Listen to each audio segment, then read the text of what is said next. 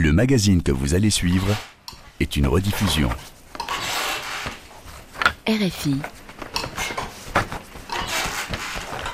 Grand reportage. C'est l'histoire d'un savoir-faire qui a bien failli disparaître et qui connaît un nouvel engouement spectaculaire. C'est l'histoire de créateurs français désormais célèbres jusqu'au Japon. C'est l'histoire d'un territoire en déclin, la Creuse, dans le centre de la France, qui voit s'implanter une nouvelle génération d'artisans. C'est l'histoire de la tapisserie d'Aubusson que RFI vous raconte aujourd'hui, une tradition classée en 2009 au patrimoine de l'humanité par l'UNESCO alors qu'il ne restait que deux filatures. Aujourd'hui, lissier et lissière tissent des tentures monumentales inspirées de Tolkien ou Miyazaki. Le renouveau de la tapisserie d'Aubusson, c'est un grand reportage de Sébastien Gédor. Je suis Alice Bernadac, je suis la conservatrice de la Cité internationale de la tapisserie. Alors en ce moment, on se trouve dans la nef des tentures de la Cité de la Tapisserie. C'est la partie euh, de l'exposition qui est consacrée à raconter l'histoire de la tapisserie d'Aubusson de façon chronologique. Alors il y a eu énormément de théories à travers l'histoire, avec euh, toute une légende hein, autour de comment la tapisserie est arrivée en Aubusson. La théorie qui est la plus euh, retenue et plébiscitée aujourd'hui par les historiens, c'est euh, en fait des, alliances matrimoniales entre les familles nobles de la région qu'on appelle à l'époque la Marche et des familles nobles des Flandres, via des mariages. et cette industrie qui s'implante comme ça en arrivant par les femmes des Flandres qui viennent se marier dans la région de la Marche. Et sans doute une volonté de la noblesse locale de faire s'implanter cette activité euh, économique dans la région, qui est par ailleurs déjà une région d'élevage euh, au vin. En remontant le fil de la tapisserie d'Aubusson, au commencement était la laine, une matière première souple et résistante qui arrive par ballot au village de Feltin, tout près d'Aubusson. Fondée en 1913, la filature Terrade produit 100 kg de fil de laine chaque jour. Thierry Terrade représente la quatrième génération de filateurs. La laine arrive euh, par ce, tuyau et la laine va tomber dans un bac de réserve qui va alimenter une, longue machine qui s'appelle la, la carbe. Qui est une très très longue machine qui fait beaucoup de bruit avec beaucoup d'engrenages et la laine passe par différentes étapes. Oui, donc le principe de la carbe, à l'entrée de la machine, on va régler un certain poids pour que régulièrement il y a toujours la même quantité de laine qui tombe à l'entrée de, la machine. Et ce qui va nous, donner une certaine grosseur de, fil à la, sortie de, la machine. Et donc la carte possède euh, différents rouleaux qui sont garnis d'aiguilles, qui tournent à des vitesses différentes et qui vont donc étirer et mélanger les fibres euh, les unes aux autres. Ces fils de laine plus ou moins fins, on les retrouve en train de baigner dans les cuves du laboratoire de Nadia Petkovic, teinturière à Aubusson. Son parcours rappelle celui de nombreux jeunes venus s'installer sur ce petit territoire où toute la filière de la tapisserie est représentée. Ce sont des toutes petites cuves, vous êtes dans un tout petit laboratoire, hein. parce que je travaille uniquement sur mesure, à l'œil, à façon. C'est-à-dire que vous venez avec une couleur, et je vous la réalise sur la matière, la fibre que vous voulez, à partir des trois couleurs primaires, jaune, bleu, rouge, sans recette. Ici, ce qu'on essaye de ressortir, c'est la lumière et l'intensité et l'émotion dans la couleur. Et depuis quelques années, les carnets de commandes sont plus pleins, moins pleins, euh, pleins comme avant? Alors en teinture, il y a une clientèle assez forte, qui n'est pas seulement nationale mais vraiment internationale. C'est vrai qu'il y a un regain local, vraiment euh, présent, ça c'est sûr. Et comment vous l'expliquez? Ah, vraiment? Je vous réponds vraiment? Ok. Je pense que le monde est tellement virtuel et rapide que on a besoin de se raccrocher à des techniques comme les nôtres ici, c'est-à-dire des techniques avec un temps humain, un fil dessus, un fil dessous, teindre, faire un tissu pour euh, orner son corps ou sa maison, c'est une activité humaine ancestrale. Et je pense qu'on a besoin d'être rassuré en ce moment. Et c'est pour ça que vous êtes venue à ce métier, vous, Nadia Petkovic? Oui. Oui, j'ai fini les beaux-arts. J'avais 20 et quelques années. Aujourd'hui, j'en ai 45. Après, il a fallu que je mange, donc j'ai été prof. Après, j'ai démarré une petite psychanalyse qui m'a fait me rendre compte que, que j'avais envie d'aller au bout de ce que j'avais à l'intérieur de moi. Et là, à ce moment-là, j'ai démissionné de l'éducation nationale. Je suis venue ici avec ma fille pour le fil. Avant de devenir teinturière, Nadia Petkovic a fait partie de la première promotion du CAP des Arts de la Lys. C'était en 2010, un an après le classement de la tapisserie d'Aubusson au patrimoine de l'humanité, quand les ateliers, fermés les uns après les autres, quand les derniers lissiers, ceux qui tissent les tapisseries, partaient à la retraite sans être remplacés. Aujourd'hui, la formation est prolongée par un brevet des métiers d'art.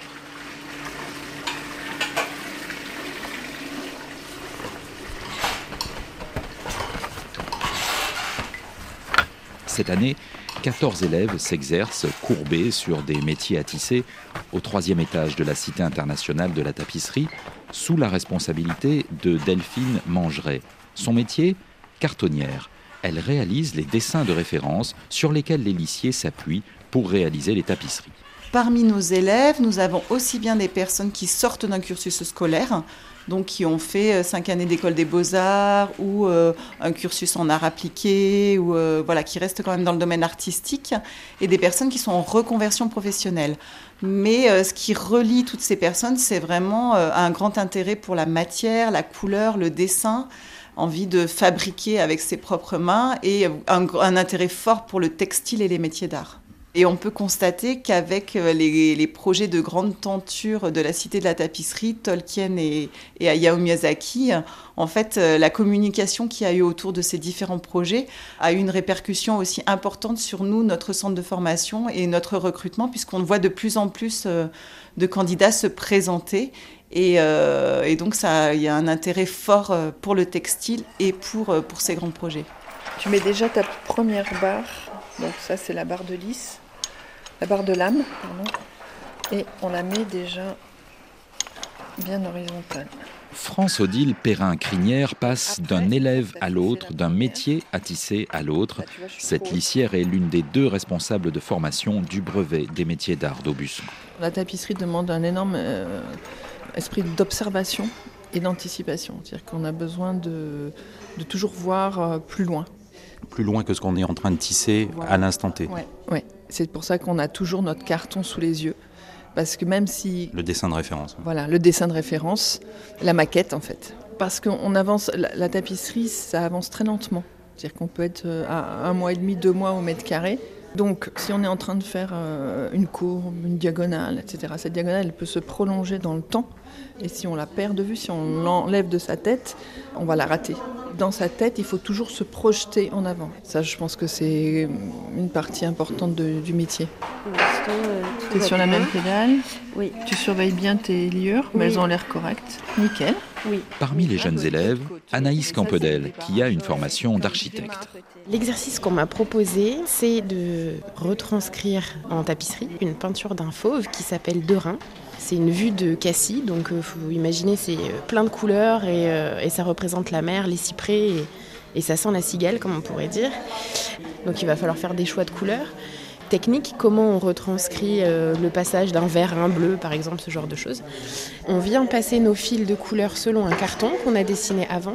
Une fois qu'on passe notre couleur, on va s'aider de deux outils, soit de notre main avec nos doigts qui vont servir un peu de peigne pour venir gratter, ou sinon le grattoir qui est un outil métallique qui ressemble en fait euh, un peu à un peigne si on peut dire et qui va nous servir en fait à venir pousser la couleur dans la, chaîne et après on finit avec un peigne.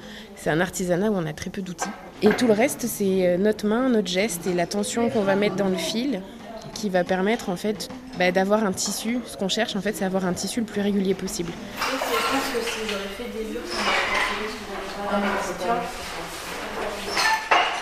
Aimée Gilson, elle, s'est installée dans la Creuse après la première vague de Covid avec son compagnon et sa fille. L'envie, dit-elle, de changer de vie et de se réinventer après avoir fait les beaux-arts. Bah moi j'avais toujours l'image d'une tapisserie un peu désuète, euh, Et je savais pas du tout qu'on pouvait faire des choses ultra contemporaines et actuelles et j'ai trouvé ça magnifique. J'ai voulu faire la formation euh, tapisserie à la cité. Voilà. À l'heure actuelle, euh, enfin, moi c'est ce que j'ai beaucoup ressenti dans mes études et aussi en tant qu'artiste. Le côté de la main et de l'artisanat c'est un peu perdu, en tout cas aux beaux-arts. euh, Ça veut dire que les écoles d'art euh, aujourd'hui elles travaillent trop sur les concepts et pas assez sur le sur, Ouais. sur l'artisanat. mm, tout à fait. C'est un métier tactile aussi parce qu'on on touche le fil, on le, on le fait passer sur le métier. Qu'est-ce qu'on ressent à ce moment-là? Et ben alors là, c'est. Moi, j'ai adoré cette découverte-là. L'odeur, le fait de sentir la matière, parce que c'est une matière vivante, c'est organique. Le coton, notre fil, notre chaîne est en coton, c'est du végétal. Donc, enfin, je trouvais ça génial, l'association des deux. Il y a un petit côté hypnotique quand on tisse. Enfin, moi, je l'ai ressenti comme ça, euh, surtout avec des grands aplats de couleurs. Et ce qui fait qu'on rentre vraiment dans la matière. C'est une expérience un peu psychique aussi. moi, j'aime beaucoup cet aspect-là.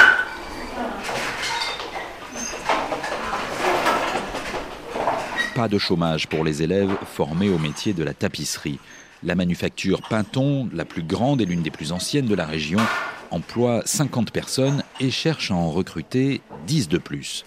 Pour l'année 2023, les carnets de commandes sont pleins. Daniela da Silva, cartonnière, est arrivée il y a deux ans après un début de carrière dans la mode à Paris. Le bâtiment a été conçu vraiment en pensant à la tapisserie, l'orientation euh, de la lumière. Donc les ateliers euh, sont assez agréables. J'aime bien cette architecture euh, de, de cette époque des années 70. Est-ce que vous pouvez nous décrire un peu la pièce dans laquelle on se trouve? Alors c'est euh, la salle où les tapisseries sont tissées depuis, euh, depuis toujours. Donc euh, les métiers, c'est des métiers d'époque. Il y a combien de métiers? Alors là, il y a sept métiers. Ils sont occupés à chaque fois pour, euh, avec des tapisseries qui prend à peu près entre 3 à 4 mois à être tissées. Euh, là, on est dans une période euh, où il y a beaucoup, de- beaucoup de projets et je pense que ça continuera comme ça pendant un moment. Comment on explique qu'il y ait de plus en plus de demandes pour les tapisseries? Moi, je dirais qu'il y a quelque chose lié au textile aujourd'hui qui est très forte. On retrouve un confort euh, avec des œuvres en textile. Et puis, euh, les ateliers pintants, on est ouvert aux œuvres contemporaines, aux artistes contemporains. Les artistes contemporains font appel à vous pour euh, créer des tapisseries à partir de leurs œuvres. Oui, ou leurs galeries qui connaissent les ateliers, euh, car nous avons aussi une, une possibilité assez large de réaliser des choses uniques. Ça plaît aux artistes et c'est vrai que les résultats ils sont assez magnifiques.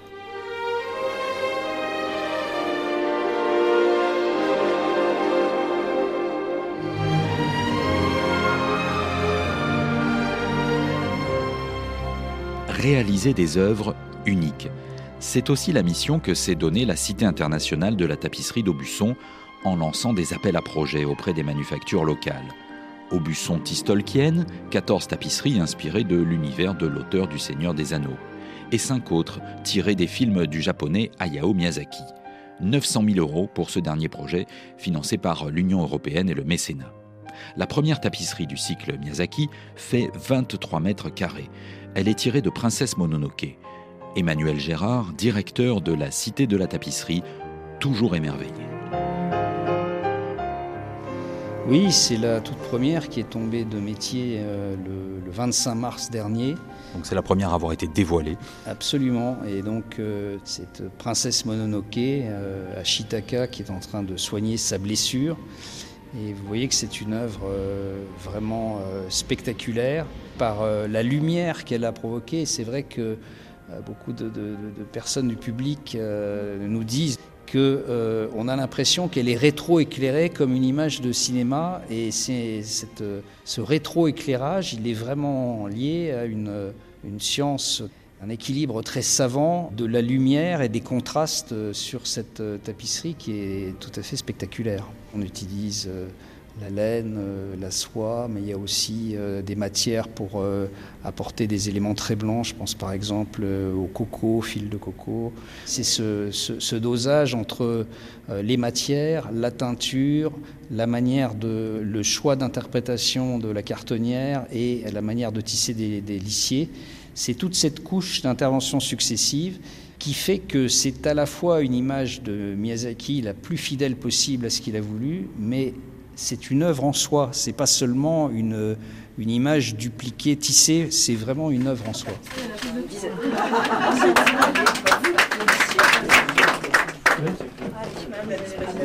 Fin janvier, dans une cohue de micros et de caméras, une autre tapisserie, inspirée cette fois du voyage de Chihiro, est dévoilée à Aubusson, à la manufacture Four, dirigée par Pierre-Olivier Four, un des descendants des fondateurs. Pour lui, qui a embauché 10 personnes ces dernières années, Miyazaki, c'était encore un nouveau défi. C'est tout à fait nouveau parce qu'on a besoin de représenter une image qui, normalement, se trouve sur un écran, et un écran qui est lumineux. Et la laine assourdit la couleur. Ce qui fait qu'on est obligé de faire tout un exercice pour rendre l'œuvre beaucoup plus lumineuse qu'on ne l'aurait fait si on avait voulu reproduire exactement la maquette de départ. Donc il y a eu tout un travail des très compliqué, euh, très fin de, création de couleurs. Elles ont créé plus de 800 couleurs en faisant des mélanges à partir de 127 couleurs simples. Donc c'est là qu'on va découvrir justement la tournée de métier. Ce n'est que maintenant qu'on va savoir si tout ce travail qu'elles ont fait euh, rend vraiment ce que l'on attend les lissières tissent à l'envers, et c'est effectivement seulement à la fin qu'elles découvrent le fruit de leurs efforts. 3964 heures de travail pour Sarah Chassin et les trois autres lissières sur cette représentation, cette interprétation en tapisserie d'une scène du voyage de Chihiro. Ah bah pour nous toutes, bah on est une équipe là, qui avons tissé dessus. Euh, on, a, un âge moyen, on va dire, de 27-28 ans. Donc c'est tout à fait notre génération et on est, bah, on voulait pas passer à côté d'un tissage de Miyazaki. Euh. Parce que c'est tout un imaginaire, c'est une représentation de la nature aussi. Ah bah bien sûr, c'est une confrontation, je pense, dans tous les films entre la nature et l'homme. Euh, et à la fois de les voir en enfant, en adolescent et de travailler dessus en tant qu'adulte, c'est encore différent parce que Miyazaki, c'est plusieurs lectures différentes et ça prend une autre dimension en plus de faire une tapisserie, euh, de la mettre au format monumental. Toute la poésie qui est dans les films euh, ressort. La tapisserie, elle est très ancienne, ça date du 15e voire plus, euh, mais ça a aussi beaucoup d'avenir partout ça, elle se réinvente tout le temps. On est une manufacture, on est presque maintenant plus que des jeunes lycées, donc c'est moderne aussi la tapisserie. Lentement, la tapisserie est retirée du massif rouleau de bois sur laquelle elle était enroulée. C'est le banquet du sans-visage. Le sans-visage, un être chimérique qui va aider la petite Chihiro à retrouver ses parents transformés en porc. Mais le sans-visage est devenu énorme. Autour de lui et Chihiro, des restes de nourriture éparpillés. Delphine Mangeret a réalisé le carton, le dessin de base de cette tapisserie de plus de 22 mètres carrés. Un petit mot pour nous dire ce qu'on ressent euh, maintenant? Ah, C'est plein d'émotions, c'est euh, un an et demi de travail et enfin elle se dévoile à nous. C'est fort, on connaît en fait le moindre endroit de cette tapisserie et on la connaît par cœur et de la voir enfin dans son ensemble, c'est un moment magique. Il y avait une difficulté particulière sur cette tapisserie? Alors sur le sans visage, effectivement, il y a tout un travail de transparence et puis bah, tout en fait. Euh, comment redonner la texture aux, différents aliments, le mobilier, il fallait que les formes soient bien réalisées. Et puis à ces trois énormes têtes de démons, euh, il fallait qu'elles aient une présence et une lumière euh, et ça fonctionne.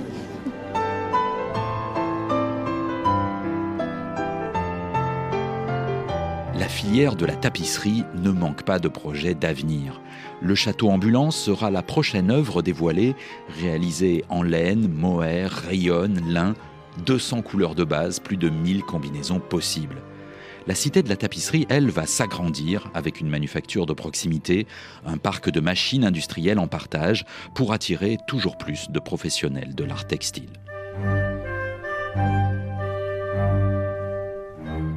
Le renouveau de la tapisserie d'Aubusson, un grand reportage de Sébastien Gédor, réalisation Pauline Leduc.